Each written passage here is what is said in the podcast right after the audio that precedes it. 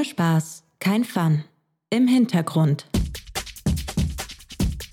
Schutz vor Diskriminierung und Hass. Das soll ein Safe Space bieten. Innerhalb solcher Safe Spaces wird marginalisierten Gruppen versprochen, dass sie an diesem Ort sicher sind. Sicher vor Gewalt, sicher vor verletzenden Aussagen und diskriminierendem Verhalten. Solche Spaces gibt es auch bei uns in der Clubkultur. So heißt es jedenfalls. Aber ist es überhaupt möglich, einen vollkommen sicheren Ort zu erschaffen? Wer definiert, was sicher ist? Und für wen ist solch ein Space sicher?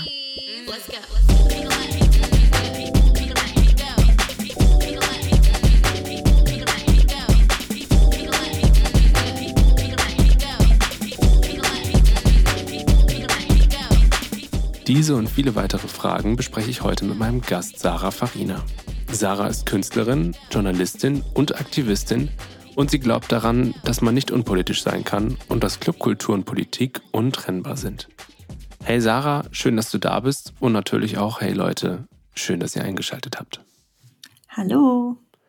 Kannst du uns eine kleine Einführung geben, was der Begriff Safe Space eigentlich bedeutet und wie ein Ort denn überhaupt sicher wird? Ja, gute und wichtige Frage, weil ich habe das Gefühl, so oft sprechen wir oder benutzen wir Begriffe und fragen uns gar nicht, was eigentlich die Definition davon ist. Ich würde vor allem erstmal sagen, dass ich eher von safer Spaces sprechen würde, anstatt von einem Safe Space. Weil, wenn man sich das jetzt so vorstellt, ne, ein Safe Space oder Safer Space vor allem ist ein Konzept. Ich glaube, das kommt aus den 60er Jahren, aus der queeren Szene aus Amerika. Und ähm, das ist quasi das Konzept, dass man sagt, man hat einen Raum oder wenn wir jetzt über Clubkultur sprechen, ähm, eine Veranstaltung und man möchte darauf hinarbeiten, dass es ein safer Space ist für die Gäste und für alle Involvierten. Das heißt, man versucht Bedingungen zu schaffen und eine Umgebung zu schaffen, dass Menschen ihr authentisches Selbst so ausleben können, ohne Angst haben zu müssen, irgendeine Form der Diskriminierung oder Gewalt zu erfahren. Aber wir alle wissen, dass Identitäten, ähm, Persönlichkeiten, Bedürfnisse sind total komplex und ich glaube nicht, dass das geht, dass es einen komplett sicheren Ort gibt, der für alle funktioniert. Und deswegen würde ich das eher als Safer Space bezeichnen. Also ich bin ein weißer deutscher Mann, bin heterosexuell und genieße fast alle Privilegien, die es so gibt auf der Welt, beziehungsweise habe ich wenig Orte, an denen ich mich nicht sicher fühle. Ist es überhaupt möglich, dass ich in, aus meinem Erfahrungsschatz heraus so einen Raum erschaffen kann? Oder du hast mal irgendwann nämlich gepostet, das habe ich gesehen, die Idee von, äh, ich glaube, du hast es genannt, ein Club von uns, für uns. Wie, was bedeutet das? Ähm, ja, also das war bezogen vor allem auf die Black Community, also auf die schwarze Community, wo ich mir denke, ähm, ne, wir leben in Systemen, die für bestimmte Menschen nicht gemacht sind und für Menschen wie dich vor allem sehr, sehr gut funktionieren. Mhm. Und du hast sozusagen sehr wenige Hürden, äh, bestimmte Dinge zu erreichen. Und die Frage, die ich mir stelle, ist quasi, inwiefern kann ich überhaupt in so einem System ähm, ja aufblühen, ne, wenn das eh nicht für mich gemacht ist oder besonders schwer ist für mich, da weiterzukommen. Und deswegen denke ich mir, wir müssen Alternativen schaffen. Und das wäre dann zum Beispiel ein Space oder ein Club, der black-owned ist, woman-owned ist und quasi von uns für uns ist. Weil ich glaube, wenn wir schaffen, einen Raum zu kreieren, der für uns sicher ist, also für schwarze äh, Frauen, für schwarze, queere Menschen, dass es dann automatisch dann im besten Fall auch für dich cool ist.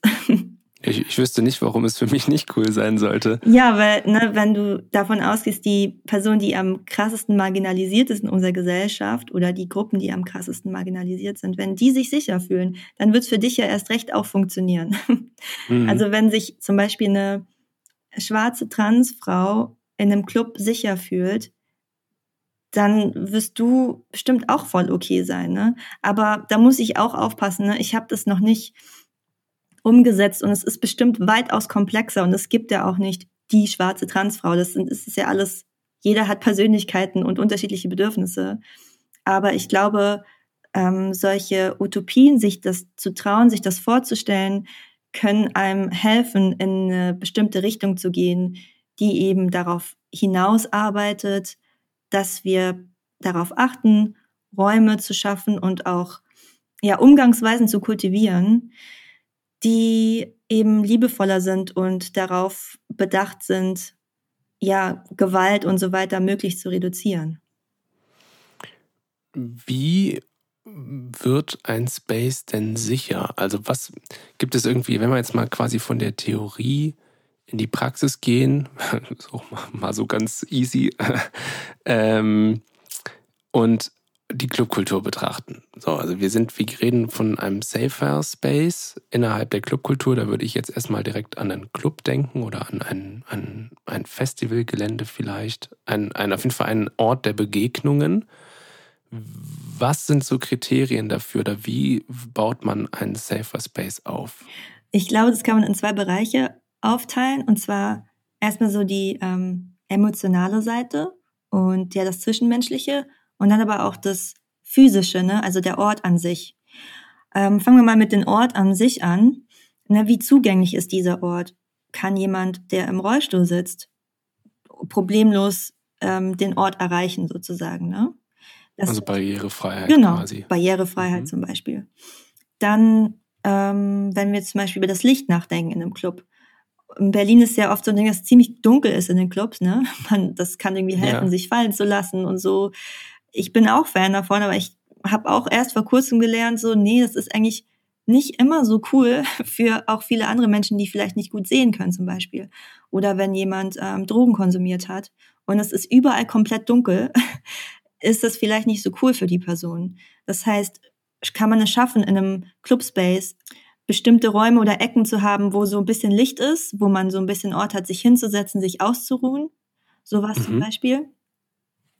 Ähm, dann, wenn es um die Umgangsweise geht, ne, als Promoter, als DJ, als Clubbesitzerin, kann man auch sehr ähm, vocal sein, was die eigenen Forderungen oder Werte betrifft. Und man kann in seinen Facebook-Events reinschreiben, dass man jegliche Form der Diskriminierung nicht toleriert oder wenn was vorkommt, wenn was, wenn dir was widerfährt, dann gibt es irgendwie ähm, eine Möglichkeit, ähm, zu jemandem in einem Club zu gehen, irgendwie an der Bar. Oder es gibt solche Codewörter, äh, wie zum Beispiel, ich glaube, ein Club macht das irgendwo, das ist so ein Ding, ich bin mir nicht ganz sicher, ähm, dass wenn dir was widerfährt, dann kannst du an die Bar gehen, zum Barpersonal und sagen äh, oder fragen, ist heute Anna da?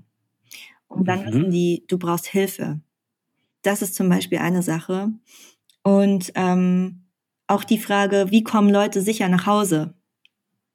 Ne, das, es gibt so eine ähm, äh, Organisation, die heißt Get Home Safe hier in Berlin und da werden ähm, Spenden generiert und Menschen, die vielleicht gerade nicht das Geld haben oder überfordert sind und Angst haben, ähm, dass sie, ob sie, wie sie sicher nach Hause kommen, die können das dann auch in Anspruch nehmen und dann kann man dann ein Taxi bezahlen zum Beispiel.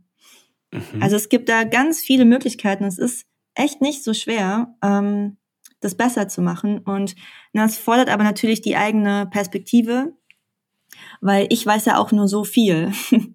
ich kann ja von mir ausgehen, aber die Challenge liegt darin, ähm, mich in andere Personen hineinzuversetzen und in deren Bedürfnisse, aber auch vielleicht als Promoterin zum Beispiel auch danach zu fragen, was sind denn die Bedürfnisse von den Leuten, die zu meinen Partys kommen? Und Wäre das da auch eine Option, vielleicht mit diesen Leuten zu reden? Also keine Ahnung, so ein, so ein Questionnaire oder sowas genau, zu eröffnen? Das wollte ich gerade sagen. Ich finde es oh, eigentlich voll yeah. schön, ähm, wenn man auch äh, Feedback willkommen heißt. Mhm. Wenn man sagt so, hey, gestern war unsere was Party. Was braucht ihr, um euch wohl zu fühlen? Genau, was braucht ja. ihr, ne? Ähm, und dass man das normalisiert und jetzt auch nicht anfängt, sich ähm, auf die Schulter zu klopfen, so, oh, ich bin so toll, ich habe hier einen Safer Space gemacht. ja, ja. Also ich wünsche mir, dass das normal ist, aber dazu muss man bereit gehen, um ja in einen Prozess auch der Verantwortung zu gehen als DJ, als Promoterin, als Clubbesitzerin. Ähm, genau, ja. Hast du das Gefühl, dass Berlin im Kreieren von Safer Spaces fortgeschritten ist, beziehungsweise schon gute Arbeit leistet? Ähm, ja und nein. also ich kenne natürlich nicht jeden Club in Berlin und gehe auch nicht in jeden Club in Berlin. Und ich glaube, ich genieße schon auch bestimmte Privilegien dadurch, dass ich ähm, selbst meistens auflege und ja in einer anderen Position bin. Ne? Deswegen ist das ein bisschen schwierig, aber also was auf jeden Fall klar ist, es gibt noch ganz, ganz viel Arbeit äh, zu tun. Und Clubs sind ja nicht gleich Clubs. Es gibt ja ne, einen Club wie das Berghain, es gibt aber auch einen Club wie das Matrix. Und da weiß ich zum Beispiel gar nicht, ähm, wie ich mich da so fühlen würde. Ne? Aber ich weiß, dass da auch gerade ganz viel im Hintergrund passiert mit Organisationen, die daran arbeiten, eine Infrastruktur zu schaffen, dass ähm, Personal trainiert wird und sensibilisiert wird, ja, das besser zu machen. Weil ich finde es einfach man könnte sagen so, oh nee, ist zu anstrengend, aber eigentlich ist ja die Sache hier das Ziel, würde ich sagen, den Menschen die Möglichkeit zu geben, für ein paar Stunden sie selbst zu sein, loszulassen und sich auch selbst bisschen zu feiern und einfach eine gute Zeit zu haben. Und die Frage ist, wie kommen wir dahin? Und Safer Spaces ist ein, ein Tool, um in diese Richtung zu gehen. Wenn wir einen solchen Safer Space betreten oder beziehungsweise einen Club betreten, eine Event Location betreten, wo oder auf dem Weg dahin, wo sind die ersten Punkte, die unsicher werden könnten? Neben der klassischen, also es gibt ja immer diesen, den klassischen Punkt, die Tür. Ne? TürsteherInnen sind ja oft die erste Hürde, in den Club zu gelangen. Da gibt es ja auch schon viele Vorwürfe, dass das zum Teil sehr unsafe ist. Genau, mhm. wo sind die ersten Touchpoints? Ich glaube, das fängt sogar schon vor der Tür an. Ähm, wenn jemand, der ausgehen möchte, online nach dem Event sucht und sieht dann zum Beispiel das Facebook-Event und dann steht aber nichts dazu, ob der Club, wo das Event stattfindet, ob das ähm, barrierefrei ist. Ne? Das ist schon mal eine Sache, die auch sehr ermüdend bestimmt ist für Menschen, die auf diese Informationen wirklich angewiesen sind, dass sie dann nachfragen müssen oder dann vielleicht auch gar keine Antwort bekommen. Das ist zum Beispiel eine Sache. Oder auch, wenn es um ähm, den Club-Eintritt gilt, ne? Das ist ja auch oft ein Problem, dass man dadurch auch schon Menschen ausschließt. Ne? Ich glaube, wir vergessen das Thema Klasse auch ganz, ganz oft. Mhm. Ähm, Ob es irgendwie easy ist für manche Leute, ja, kein Problem, ich zahle 20 Euro und dann kauft man sich noch Getränke oder so oder fährt mit dem Taxi nach Hause. Das ist halt nicht für jeden drin. Ja. Das ist zum Beispiel eine Sache. Und ja, klar, dann auch, ähm, wo in welchem Stadtteil der Club ist. Ne? Ist das ein Stadtteil, wo man sich wohlfühlt oder ist das eher ungefährlich und, und so weiter. Also ich meine, es ist vor allem global bezogen, ne? Das ist ja nicht nur in Berlin, sondern überall kann das ja irgendwie schwierig für bestimmte Personen sein.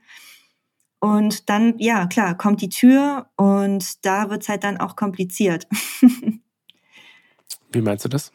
Naja, also ähm, ich selber stand noch nie an der Tür. Ich weiß nicht genau, wie das ist, an der Tür zu stehen. Ich würde eigentlich auch voll gerne mal. Du meinst jetzt von TürsteherInnen-Seite? Ja, genau, mhm. würde ich irgendwie auch Selektion. voll gern mehr wissen, weil es ist bestimmt auch kein einfacher Job, ne?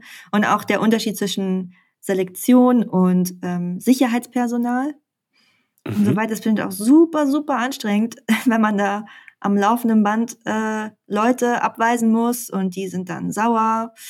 Und ja, da passieren ja die ganze Zeit krasse Sachen. Genau, ähm, deswegen kann ich aus der Perspektive jetzt nicht so viel sagen und möchte jetzt nicht sagen, boah, TürsteherInnen, das ist schon das größte Problem. Aber es ist halt sehr oft eine Hürde. Ne? Es fängt an mit ähm, Hautfarbe, Gender, wie man sich ähm, in, seinen, in seiner Kleidung vielleicht ausdrückt. Ich dachte mir auch immer so, was ist, wenn jemand ähm, in Anführungszeichen nicht cool genug aussieht, aber vielleicht der krasseste Fan ist von einem Act, der halt da gleich auftritt, ja und dann aber nicht reinkommt, weil das halt ästhetisch nicht der nicht Party entspricht. So, ja. Und das finde ich irgendwie auch richtig scheiße, ne? Dieses, nee, du bist nicht cool genug, ist, glaube ich, auch etwas, was oft passiert und ähm, was ich auch in, meinen, in meinem Freundeskreis manchmal hatte, weil irgendwie, ich habe dann vielleicht nerden Freund oder Freundin, die halt jetzt irgendwie nicht die neuesten, coolsten Sneaker haben, weil das denen einfach scheißegal ist. Ähm, ja, oder es auch einfach Schweinegeld kostet. Ja, immer. genau. Ja. Und also. da würde ich mir irgendwie auch mehr, wie soll ich sagen, äh, Sensibilität wünschen. Gleichzeitig verstehe ich natürlich auch, dass wir, dass das eine Art der Kommunikation ist. Ne? Man fühlt sich dann verbunden mit jemand, ah, du siehst cool aus, hey, wir haben das gleiche T-Shirt an, yeah, weißt du so. Hm. Und dadurch entsteht ja auch so eine, ein Gefühl der Zugehörigkeit. Ne? Deswegen ist das jetzt nicht ganz egal. Aber ich habe da jetzt auch noch keine Alternative an sich, wie man das lösen kann. Ähm, kommt halt auch darauf an, wie du als Promoterin die Selektion äh, oder die Person, die selektiert, briefst. Ob ich, du den explizit. Ich, darf ich kurz da mal reingrätschen? Ja, Neben deiner Tätigkeit als Künstlerin, als äh, Journalistin würde ich jetzt auch mal sagen, ähm, aber halt bist du auch Veranstalterin. Mhm. Und du hast Partys im Ohm gemacht. Äh, Rec Room hieß die Party. Ich hoffe, ich habe das jetzt richtig ausgesprochen. Ja. Ähm, ja, so schwer ist es jetzt auch eigentlich nicht. Ähm, genau, Rec Room. Und ich erinnere mich immer daran, wie cool ich das im Ohm fand, dass es da keine TürsteherInnen gab, sondern du bist halt hin, da gab es ähm, die Kasse und dann warst du da. Also auf jeden Fall bei den Partys, wo ich war, war das so. Und das Ohm hatte für mich so eine sehr entspannte Atmosphäre, weil der Eintritt war relativ fair und bezahlbar immer. Nicht immer diese 15 Euro, die sich ja auch nicht immer jeder leisten kann, plus dann Getränke, Garderobe etc. Sondern es war irgendwie irgendwas zwischen 5 und 8 Euro und es gab keine TürsteherInnen. Ist das auch ein Mitgrund gewesen, warum du deine Veranstaltung dort abgehalten hast? Wir hatten Türsteher. Ah, ihr hattet Tür. Oh, krass, vielleicht waren das auch spezielle Events. Okay, krass. Ja. Ja, dann habe ich. Oh. Das ist aber auch interessant, interessantes Konzept. So. Also es, ich war, ich, ich weiß gar nicht, was das war. War das eine Sextex Mania? Ähm, ich, ich weiß es nicht. Ich glaube, es war sogar eine ähm, von Oye Records so eine Party mal. Ich weiß es gar nicht. Da war ich mal da und es gab einfach keine Security. Und ich fand das total angenehm, weil die Frau, die an der Kasse saß, die war super nett. Die hat einen dann kurz ein bisschen abgecheckt und auch mal gefragt, hey, was spielt denn, was läuft hier heute oder irgendwie sowas. Also ne, hat sich, glaube ich, alle gefragt. Und dann war das ganz cool so, aber es war auch nie so, dass du das Gefühl hattest, so, oh, jetzt voll der Stress, voll die Anspannung.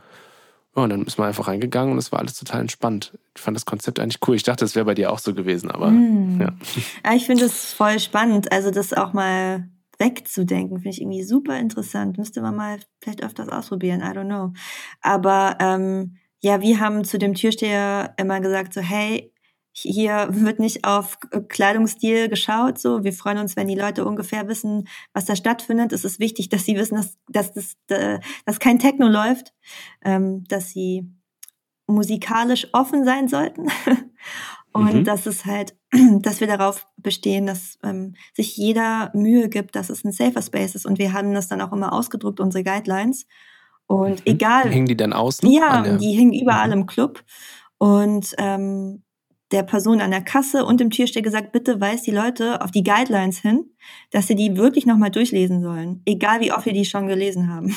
Waren die dann in verschiedenen Sprachen auch? Nee, tatsächlich nicht. Das ist aber richtig guter Punkt, ne? Guter Punkt. Weil das ist ja auch, es gibt, also ich kenne tatsächlich ein paar Freunde, die können nicht so gut Englisch und ich kenne halt auch viele Leute, die können kein Deutsch. Mhm. Dementsprechend, keine Ahnung, ist Französisch ist ja oder Spanisch ist ja auch noch eine sehr verbreitete Sprache. Ich glaube, das wäre vielleicht sogar irgendwie auch eine so eine Sache, ne? Sprachbarriere. Unbedingt, also, ja, voll gut, dass du das Auch an der Tür. Mhm. Ja. Ey, irgendwas muss ich ja auch beitragen. ja, voll gut.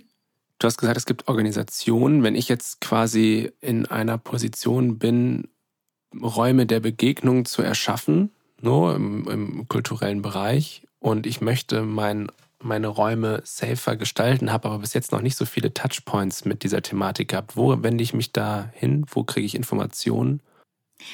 Also wenn man in Berlin ist, dann hat man wahrscheinlich schon mal von der Clubkommission gehört. Das ist ein guter ja, Punkt, wo man anfangen ja. kann. Und die sind ja auch wieder mit ganz vielen anderen Gruppen connected. Und dann gibt es so eine Organisation wie GLAD e.V., ne, ein queerer ähm, POC, Black POC-Verein, äh, die sich da schon ewig lang drum kümmern. Und ja, man muss einfach mal fragen und ein bisschen googeln und dann stößt man eigentlich auch echt ganz schnell auf richtig, richtig coole Angebote. Hey, das ist doch ein super Ende für diese Folge. Und für alle, die noch weiter äh, wissensdurstig sind, die können auch einfach mal Sarahs andere Arbeit auschecken. Sie macht einen Podcast, der Transmission.net heißt. Dort redet sie nicht selber, aber dafür andere super tolle, kompetente Gäste. Und ähm, ja, Sarah, danke, dass du da warst. Danke für deine Zeit und für den tollen Input. Ja, danke, dass du mich eingeladen hast. ja, und Danke an alle euch, die zugehört haben. Ich hoffe, es hat euch gefallen. Für Denkanstöße, Kommentare, Feedback immer mir gerne persönlich schreiben. Und sonst würde ich sagen, hören wir uns wieder nächste Woche für eine neue Folge bei Ohne Spaß kein Fun. Ciao, ciao. Tschüssi. Ohne Spaß kein Fun. Der Podcast über Clubkultur und Gesellschaft mit Marlon Hofstadt.